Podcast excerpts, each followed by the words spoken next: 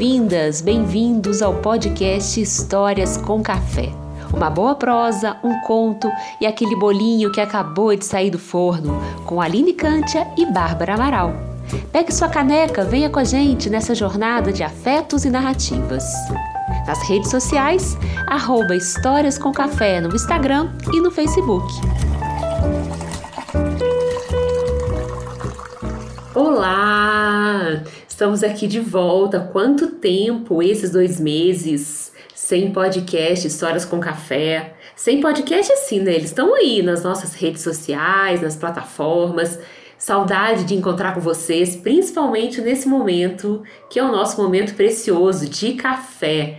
Eu tô aqui, como todo mundo aí já me conhece, né? Sabe que eu gosto de um pãozinho de queijo Gosto também de um abacate, um abacate com açúcar, um cafezinho com leite. Ai, que delícia!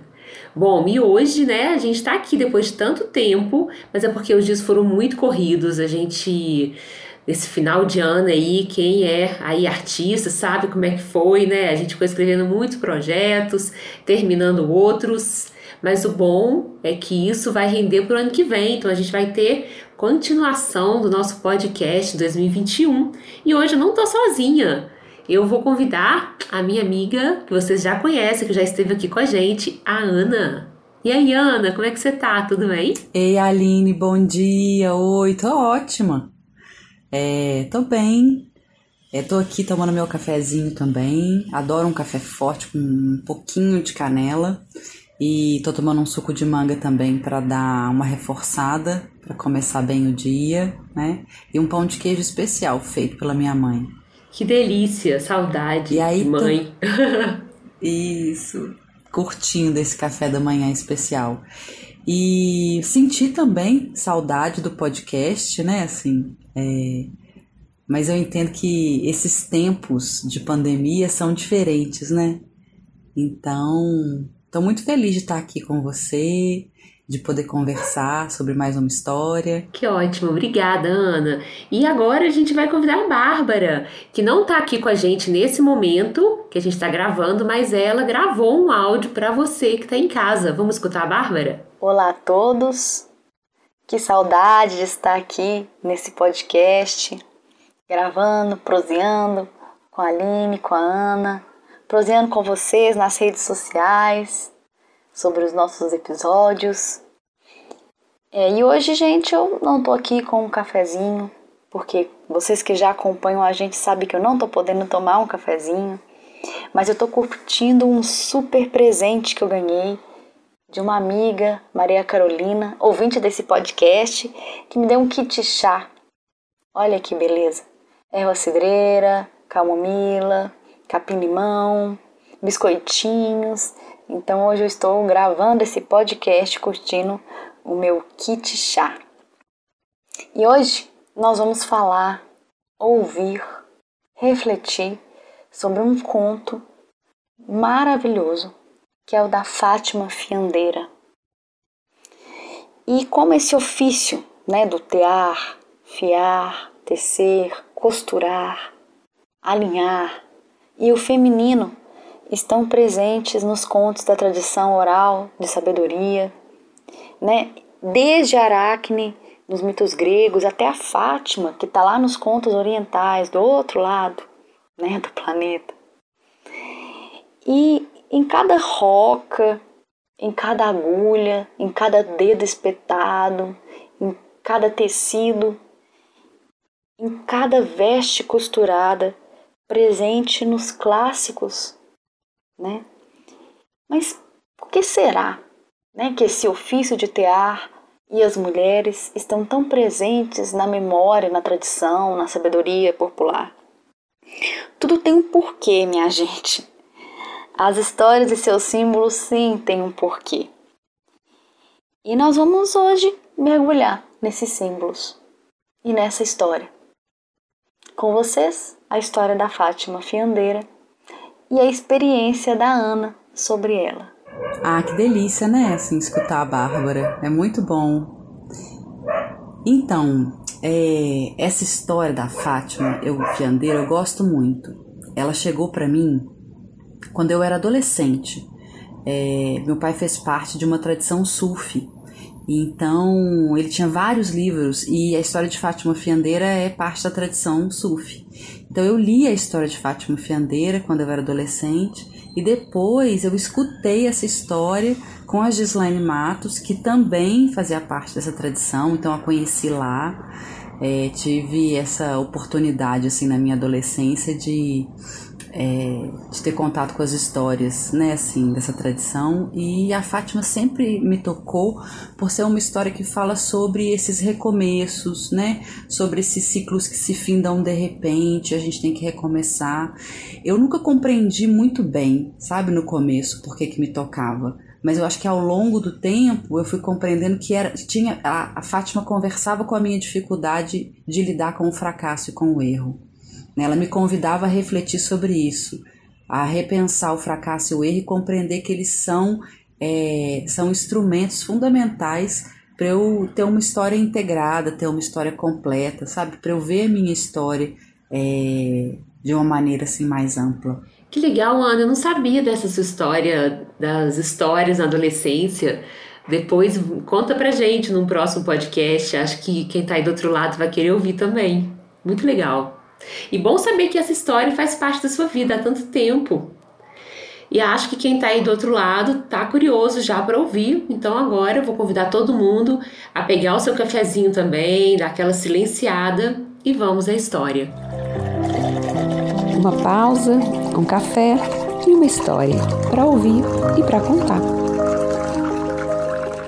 A história de Fátima a Fiandeira. Numa cidade do mais longínquo ocidente vivia uma jovem chamada Fátima, filha de um próspero fiandeiro. Um dia, seu pai lhe disse: Filha, faremos uma viagem, pois tenho negócios a resolver nas ilhas do Mediterrâneo. Talvez você encontre por lá um jovem atraente e de boa posição com quem possa então se casar. Iniciaram assim sua viagem, indo de ilha em ilha, o pai cuidando de seus negócios, Fátima sonhando com um homem que poderia vir a ser seu marido. Mas um dia, quando se dirigiam a Creta, armou-se uma tempestade e o barco naufragou. Fátima, semi-inconsciente, foi arrastada pelas ondas até uma praia perto de Alexandria. Seu pai estava morto e ela ficou inteiramente desamparada. Podia recordar-se apenas vagamente de sua vida até aquele momento, pois a experiência do naufrágio a tinha deixado completamente exausta e aturdida. Enquanto vagava pela praia, uma família de tecelões a encontrou. Embora fossem pobres, levaram-na para sua humilde casa e ensinaram-lhe o seu ofício. Desse modo, Fátima iniciou nova vida e em um ou dois anos voltou a ser feliz, reconciliada com a sua sorte. Porém, um dia, quando estava na praia, um bando de mercadores de escravos desembarcou e levou-a junto com outros cativos. Apesar dela se lamentar amargamente de seu destino, eles não demonstraram nenhuma compaixão.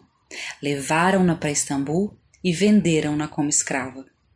Pela segunda vez, o mundo da jovem ruíra.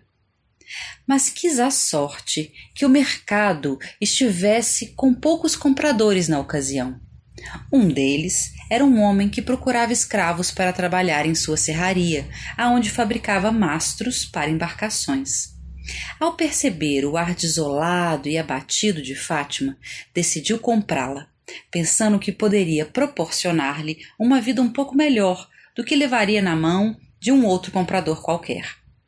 É, ele levou Fátima para sua casa com a intenção de fazer dela uma criada para sua esposa. Mas ao chegar em casa, soube que tinha perdido todo o seu dinheiro.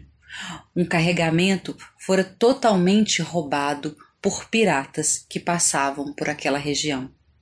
Não poderia enfrentar as despesas que davam os empregados, e assim ele, Fátima e sua esposa arcaram sozinhos com a pesada tarefa de fabricar mastros. Fátima, grata ao seu patrão por tê-la resgatado, trabalhou tanto e tão bem que ele lhe deu a liberdade. E ela passou a ser a sua ajudante de confiança. Assim, ela chegou a ser relativamente feliz em sua terceira profissão. Um dia, ele lhe disse: Fátima, quero que vá a Java como minha representante. Com um carregamento de mastros, procure vendê-los com lucro. Fátima então partiu. Mas quando o barco estava na altura da costa chinesa, um tufão o fez naufragar. Mais uma vez, Fátima se viu jogada como náufraga em uma praia de um país desconhecido. De novo, chorou amargamente, porque sentia que nada em sua vida acontecia como esperava. Sempre que tudo parecia andar bem, alguma coisa acontecia e destruía suas esperanças. Por que será, perguntou Fátima pela terceira vez, que sempre tenho que fazer alguma coisa não dá certo? Por que devo passar por tantas desgraças? Como não obteve respostas, levantou-se da areia e afastou-se da praia. Acontece que na China ninguém tinha ouvido falar de Fátima ou de seus problemas. Mas existia a lenda de que um dia chegaria certa mulher estrangeira capaz de fazer uma tenda para o imperador. Como naquela época não existia ninguém na China que soubesse fazer tendas, todo mundo aguardava com ansiedade o cumprimento da profecia. Para ter certeza de que a estrangeira ao chegar não passaria despercebida, uma vez por ano, os sucessivos imperadores da China costumavam mandar seus mensageiros a todas as cidades e aldeias do país pedindo que toda mulher estrangeira fosse levada à corte. Pois exatamente numa dessas ocasiões, Fátima chegou a uma cidade costeira da China. Os habitantes do lugar falaram com ela através de um intérprete e explica explicaram-lhe que devia ir à presença do imperador. Senhora, disse o imperador quando Fátima foi levada até ele. Sabe fabricar uma tenda? Acho que sim, majestade, respondeu a jovem. Pediu cordas, mas não haviam as cordas que precisava na China. Fátima, então, lembrou-se de seu pai e dos tempos em que fora fiandeira. Colheu linho e fez as cordas. Depois pediu um tecido resistente, mas os chineses não tinham esse tipo de tecido. Ela então lembrou do tempo em que viveu com o casal de tecelões, do acolhimento generoso que recebeu deles e do ofício que aprendeu. Ela então utilizou aquela experiência e fabricou um tecido forte, próprio para tendas. Percebeu que precisava de estacas para a tenda, mas não existiam naquele país. Lembrou-se então do que aprendera com o fabricante de mastros em Istambul. Fátima fabricou estacas firmes e quando estas estavam prontas, ela puxou o fio da memória e lembrou de todas as tendas pelas quais já havia passado em suas viagens. E a mais bela tenda foi construída. Quando a maravilha foi mostrada ao imperador da China, ele se prontificou a satisfazer qualquer desejo de Fátima. Ela escolheu morar na China, onde se casou com um belo príncipe e, rodeada por seus filhos, viveu muito feliz até o fim dos seus dias. Através dessas aventuras, Fátima compreendeu que o que em cada ocasi ocasião lhe tinha parecido ser uma experiência desagradável acabou sendo parte essencial da sua felicidade. Nossa, essa história, Ana, é tão bom te ouvir contar essa história. Sempre que eu escuto você contando, dá vontade de ouvir de novo igual criança, assim, que quer ouvir a mesma história várias vezes. Eu acho que é justamente porque eu acho que essa história, ela fala tanto da nossa jornada, né, da nossa, dessa profecia que é de cada uma de nós mulheres, que é como se a gente, cada vez que eu escuto, e é interessante ter te ouvido falar que você escutava essa história na adolescência, porque como que é ouvir essa história em diferentes fases da vida. Né? E, e, a história é isso, né? Assim, que parte que eu tô da minha vida que me ajuda agora. E a Fátima, ela passa principalmente por três momentos na vida, né? E a cada um desses momentos ela tem que praticamente assim recomeçar do zero. E aí eu fico pensando assim que cada situação dessa, ela teve que aprender algo novo na questão de sobrevivência mesmo. E na terceira vez ela se pergunta, né, por que, que isso acontece comigo? E a gente se pergunta isso tantas vezes, nossa, por que, que isso está acontecendo comigo? Né? Quantas vezes na vida a gente para para perguntar isso, muitas vezes a gente não tem a resposta na hora, né? na maioria das vezes, eu acho que ficar mais velho vai ajudando, né, a gente a ter um pouco mais dessas respostas, assim. É, eu lembro, assim, que quando eu era mais nova, viajar sempre foi uma coisa que me fez muito bem. Eu viajava muito sozinha, muito. Então, sempre que eu tava, assim, com uma questão muito grande, eu não sabia como resolver, eu viajava. E aí eu, eu lembro até que na terapia, uma psicóloga às vezes falava assim, aqui, você podia começar a viajar para se divertir, não só para ficar pensando também, né? Porque às vezes eu viajava só para pensar. Eu lembro de uma vez que eu morava sozinha, mas eu fazia, eu trabalhava, dava aula, fazia, eram muitas vozes na minha cabeça assim. E aí eu precisava decidir se eu saía ou não da universidade. E aí eu fui para uma cidadezinha do interior, cheguei numa pousada e ele perguntou: "O que que você quer conhecer aqui?" Eu falei: "Eu só quero ficar no quarto em silêncio". E aí eu fiquei tipo uma semana inteira em silêncio, porque era como era a minha maneira de olhar para fora. Quando eu estava terminando o mestrado também, é, eu fiz minha primeira viagem sozinha para fora do país, assim. Eu fui para Bolívia, fui atravessar o deserto do sal, porque era um lugar que eu sabia que eu ia ter uma imensidão, assim. Então eu sempre fiz isso, sempre gostei muito de fazer essas viagens para e agora na pandemia, né, é impossível fazer essas viagens. Então eu fico tentando também hoje, que mas eu acho que também tem a ver com esse amadurecimento, como que eu consigo hoje olhar para aquilo que eu estou vivendo, tentar aprender com aquilo que eu estou vivendo no momento que eu estou vivendo, assim. Então isso é um desafio, eu acho. É, e que as histórias me ajudam muito. Acho que a escrita me ajuda.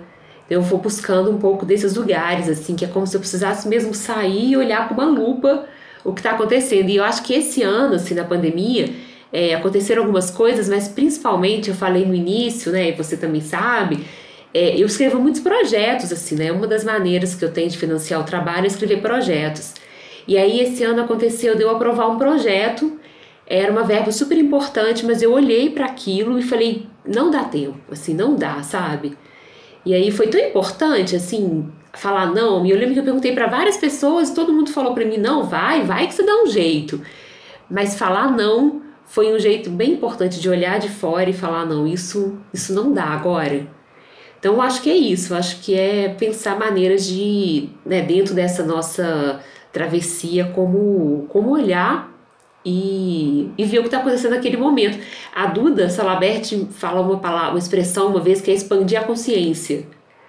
É, eu acho que você falou isso também quando a gente estava preparando o podcast, e desde que eu vi essa expressão pela primeira vez, eu acho que eu tento sempre expandir a minha consciência. É, eu, eu acho muito legal, assim. É, essa perspectiva assim da de uma certa temporalidade também, né, que, que, que, a jornada dá pra gente, né, que a história da Fátima oferece. Ela o tempo todo vai mostrando que é, algumas situações é, só vão ser respondidas e compreendidas depois. Isso que você, que você faz indo pra cidadezinha do interior, que eu achei muito legal, né, que é esse exercício do, do se distanciar um pouco da própria história para poder ver de fora, né? Eu também gosto muito de fazer isso, né? Muitas vezes eu faço isso conversando com amigos próximos, assim, que é uma maneira de eu sair do meu mundo, né?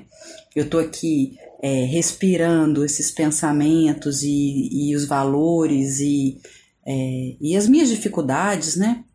E aí quando eu converso com alguém que me conhece bem, assim, essa pessoa normalmente me ajuda, né, os amigos mais próximos, a compreender quais são os pontos cegos e me distanciar um pouco da história e ver onde eu posso estar exagerando ou não. Mas ao mesmo tempo, acho que a história da Fátima me ajuda a compreender que tem alguns pontos que vão ficar em aberto, né, que, que eu vou compreender só quando eu tiver com outra idade, com outra cabeça, né? Que é isso que você falou de expandir a consciência. A gente vai se aprimorando, vai evoluindo, a gente vai transformando vivências em experiências e produzindo conhecimento sobre si mesma, né? E sobre as relações à nossa volta.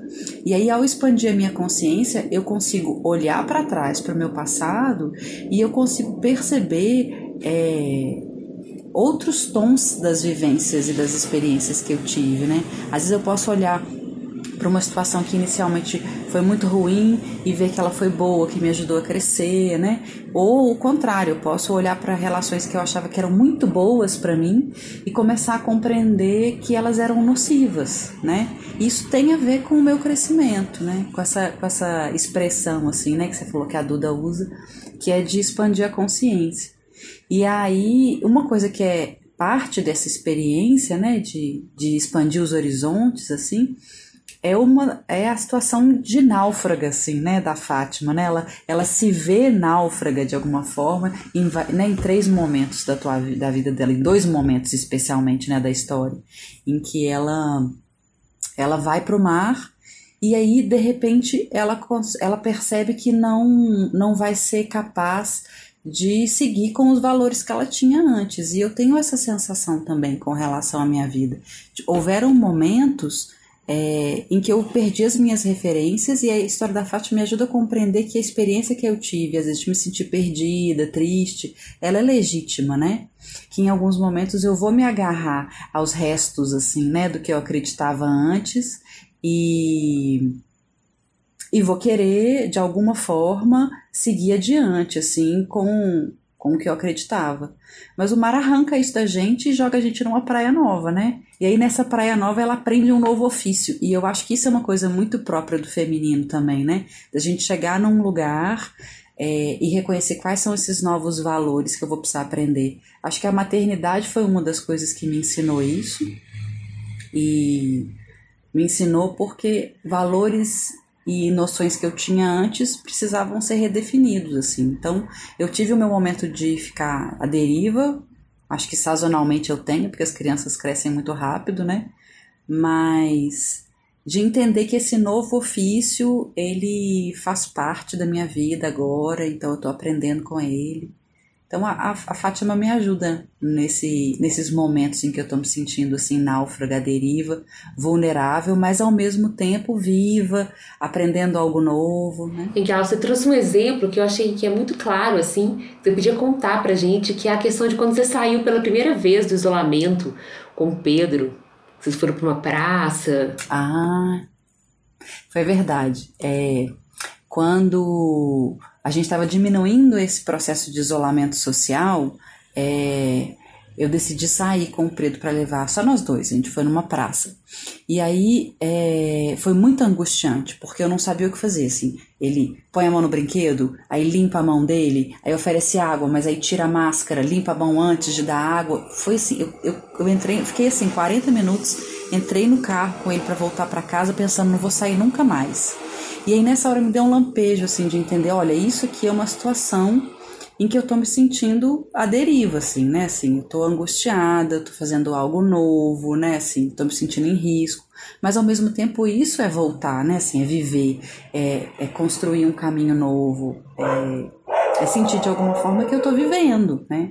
Então, essa experiência com o Pedro foi muito marcante, assim, é, para eu compreender que tá me sentindo vulnerável né, e perdida, faz parte desse processo de eu encontrar um rumo, né, de jogar meu barco no mar e, e, empreender uma nova jornada. E a gente saiu outras vezes e foi aprendendo, né, como é que a gente vai funcionar nesse novo panorama.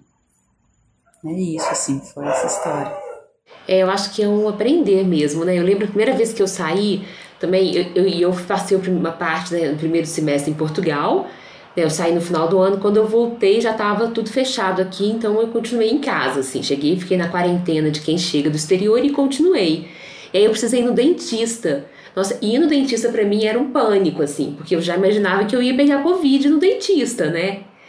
E aí eu já não saí, eu já, e quando eu saí, para mim foi muito assustador, porque eu, eu fiquei com medo, eu não sabia mais como é que eu atravessava a rua, sabe? E aí na volta eu falei, não, vou ficar tranquila, né? Assim, nem, nem foi tão. Né? A minha dentista estava parecendo um astronauta, assim, de tão preocupada que ela estava. E aí, quando eu voltei, eu falei, não, vou passar na padaria. E eu fiz tudo errado na padaria, porque eu já não lembrava mais como que era na padaria, porque tinha mudado todos os protocolos. Então, eu fui no lugar, entrei no lugar na padaria que não podia. Então, assim. Depois eu peguei um pão que, tinha, que não tinha mais que pesar e eu queria pesar. Então, foi bem. Eu precisei voltar, assim, tipo assim, também e foi aos poucos que eu precisei. Né? E eu trabalho em casa e eu comecei a ter uma reforma muito grande no meu prédio. Não tinha como trabalhar.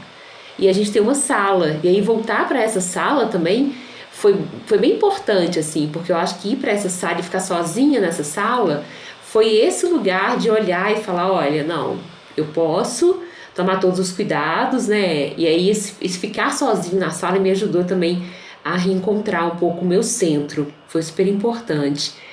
É, e quando a gente estava conversando sobre isso, que eu acho que também tem muito a ver com essa história, que é esses encontros, né? A Fátima encontra muitas pessoas ao longo do caminho e a gente também encontra.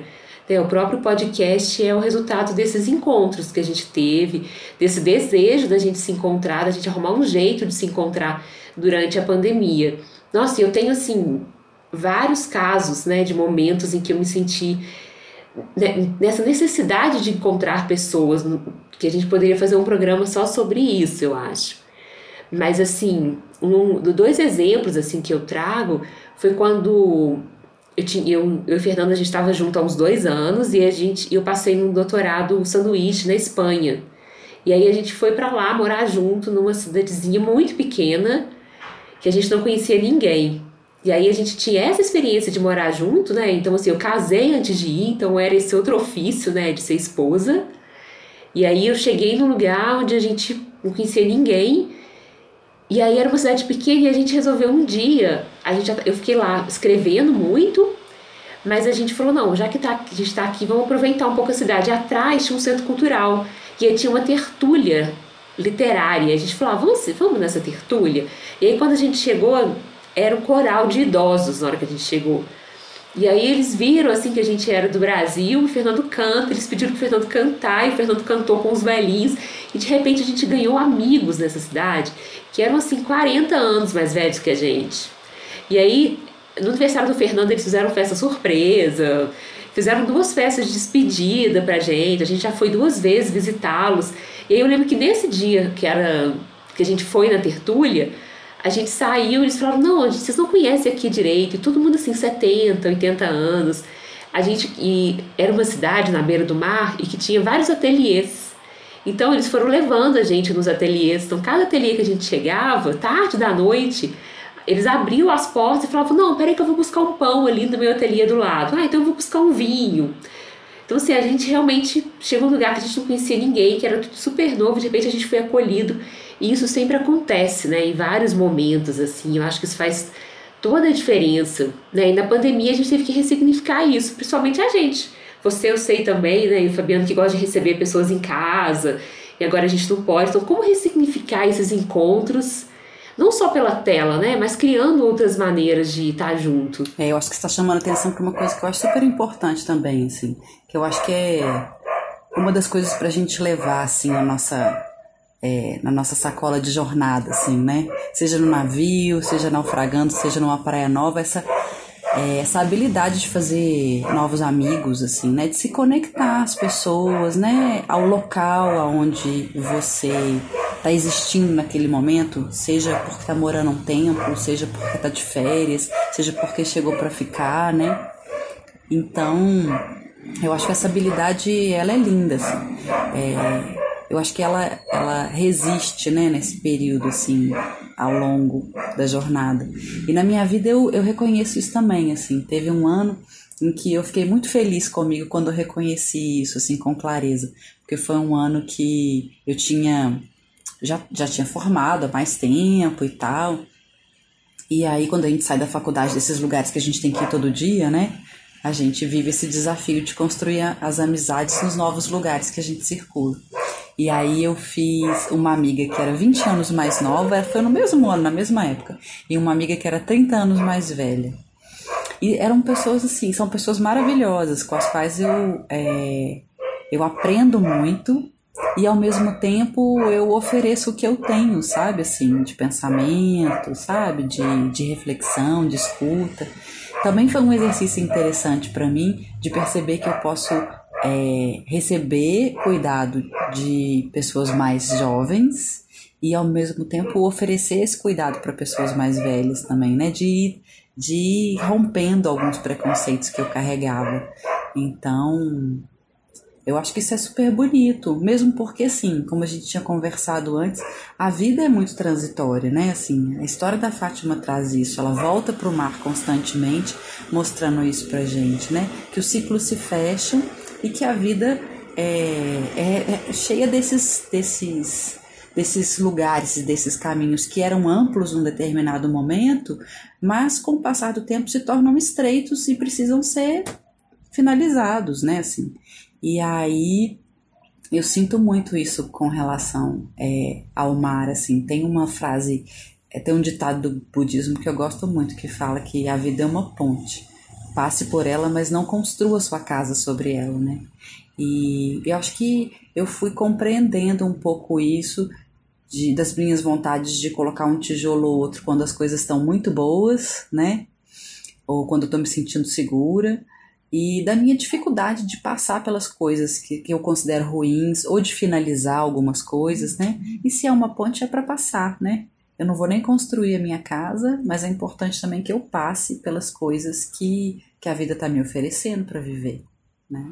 Legal. É, eu, é, eu até comentei isso com você, né? Essa frase me lembrou muito outro dia. Estava passando pela sala e o Fernando estava conversando com um amigo no telefone.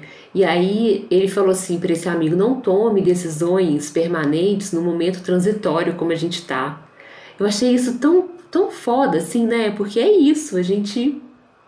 É exatamente isso que você falou agora, né? É a ponte, a gente tá vivendo ainda numa ponte, né? É, acho que também, assim, é, esse momento de isolamento social, pandemia, tornam as coisas é, muito grandes às vezes, né? Os sentimentos muito intensos, né? E, e aí acho que cada um de nós tem uma lupa pela qual percebe a realidade, né? Assim, todos nós usamos óculos, né, Aline? Acho que é, durante essa pandemia, assim, algumas distorções vão ficar mais agravadas, né? E se eu tomo uma decisão e eu não tenho consciência dessa distorção, porque o problema é esse, que às vezes a gente não tem consciência da distorção. E se eu não tenho consciência da distorção, eu posso é, posso fazer posso fazer uma escolha que é que é destrutiva, né? Que que vai que vai levar me levar a me responsabilizar de maneira muito triste, né?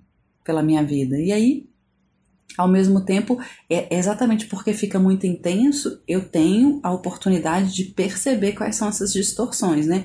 Quando as coisas são muito caricaturais, assim, né? São muito marcantes, e aí por isso que eu acho que a conversa com os amigos, com as relações são fundamentais, porque volta e meia eles vão me dar o retorno disso, de dizer assim, ai Ana, isso tá meio demais, né? Assim, é, acho que é, ou, ou, o medo tá muito grande, ou a raiva tá muito grande, né? Ou ou admiração por alguma coisa tá distorcida, né? Assim, as pessoas que estão próximas de mim, elas me dão esse retorno, assim, me ajudam a compreender isso melhor. Legal. E falando nisso, né, em amigos, em gente perto, acho que a gente pode ouvir a Bárbara de novo.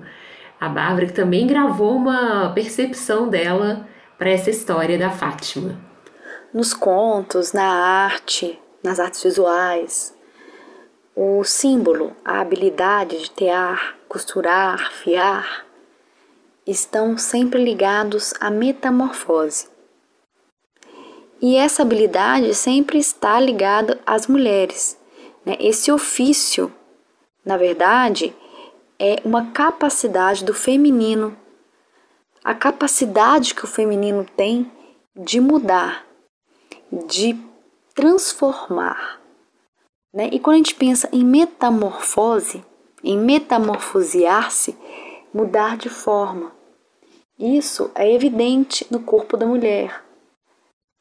Eu vivi isso, né? Mudei de forma durante nove meses e agora estou mudando de forma de novo. Mas isso é mais do que essa característica tão evidente no corpo da mulher. É uma característica que todos nós levamos dentro da gente. a capacidade de transformar, de mudar de forma, de tentar de novo, né, de projetar algo. Né? A, a, essa metamorfose presente nessa sabedoria que nos fala através dos contos é isso, né? essa capacidade humana que a gente tem de plasmar, de mudar. E toda vez que a Fátima é colocada em prova, ela demonstra essa habilidade. Essa é uma grande sabedoria desse conto. Essa capacidade que ela tem de metamorfosear, de mudar, através da habilidade de tear dela, né? através da habilidade de fiar, na verdade, que ela é uma fiandeira. E toda vez que a história tem uma virada, essa, essa habilidade é colocada em prova.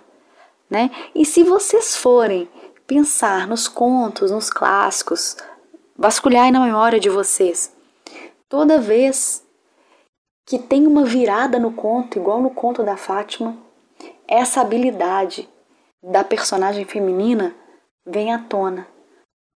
Um, um exemplo clássico e que todos conhecem, por exemplo, a Bela Adormecida.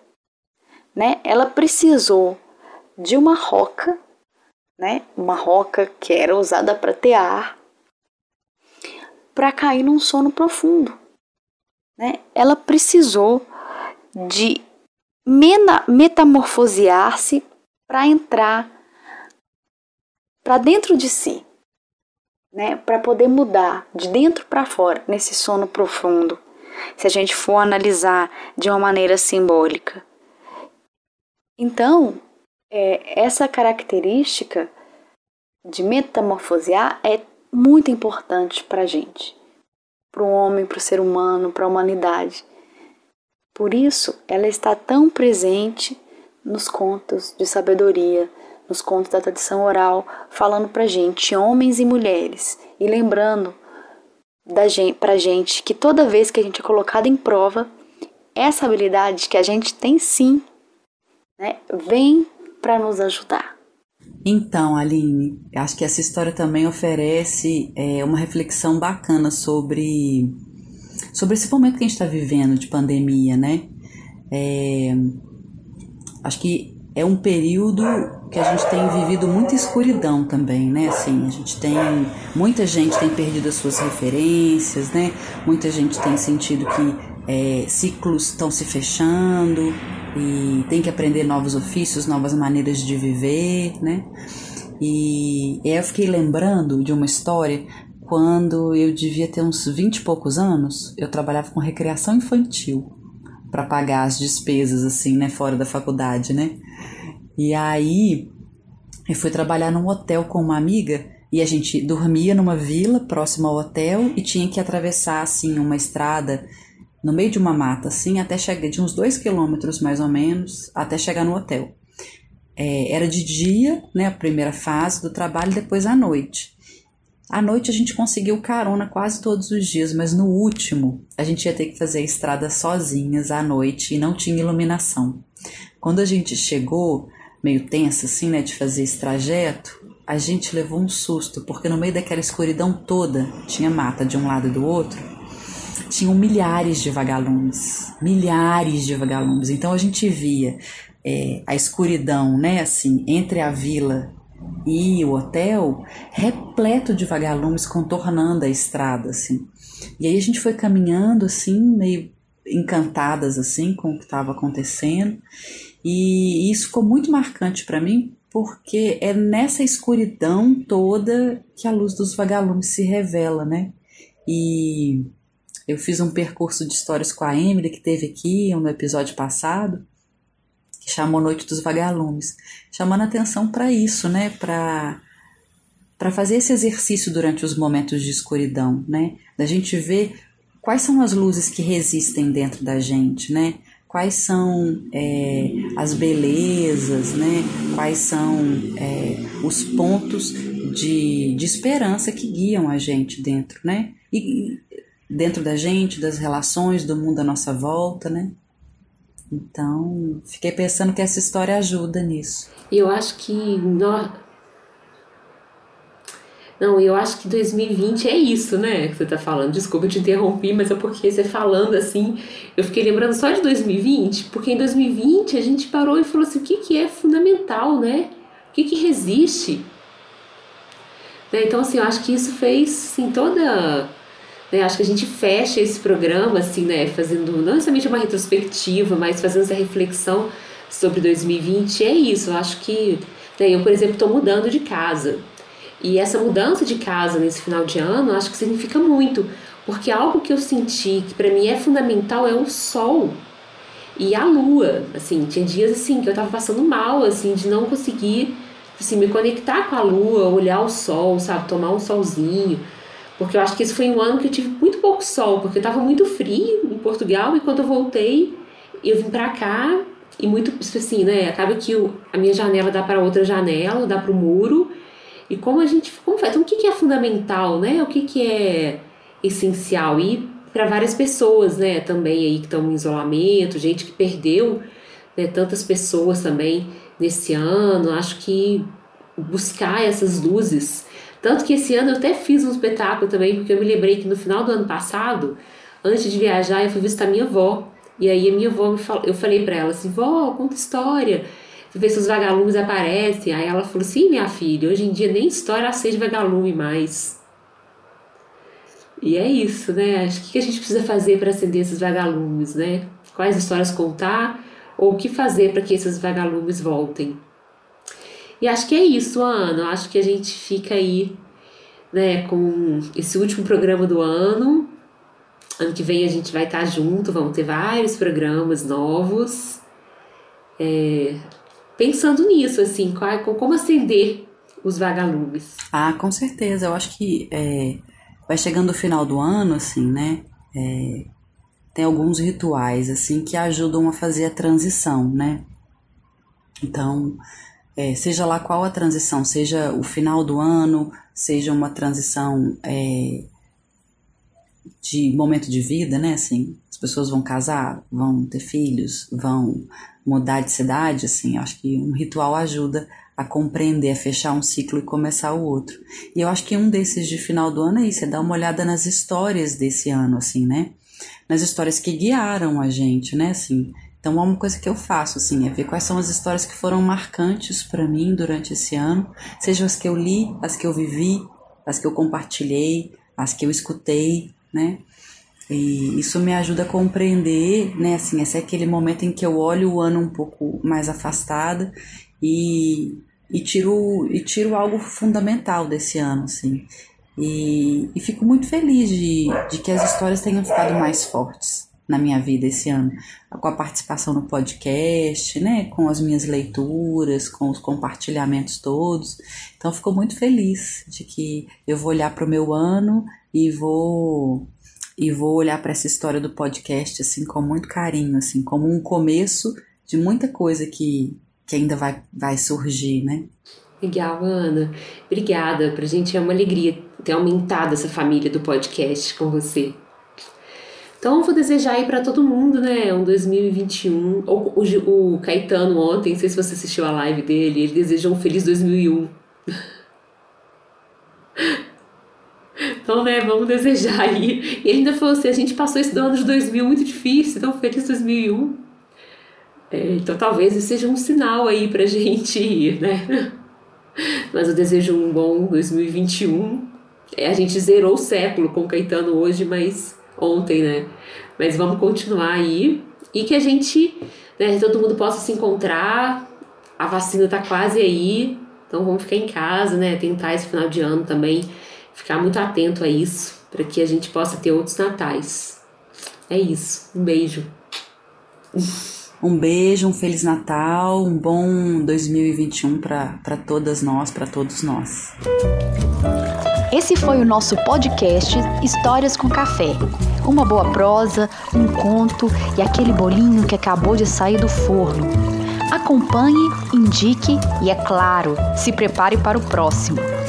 Vocês nos encontram também nas redes sociais. Arroba Histórias com Café, no Instagram e no Facebook.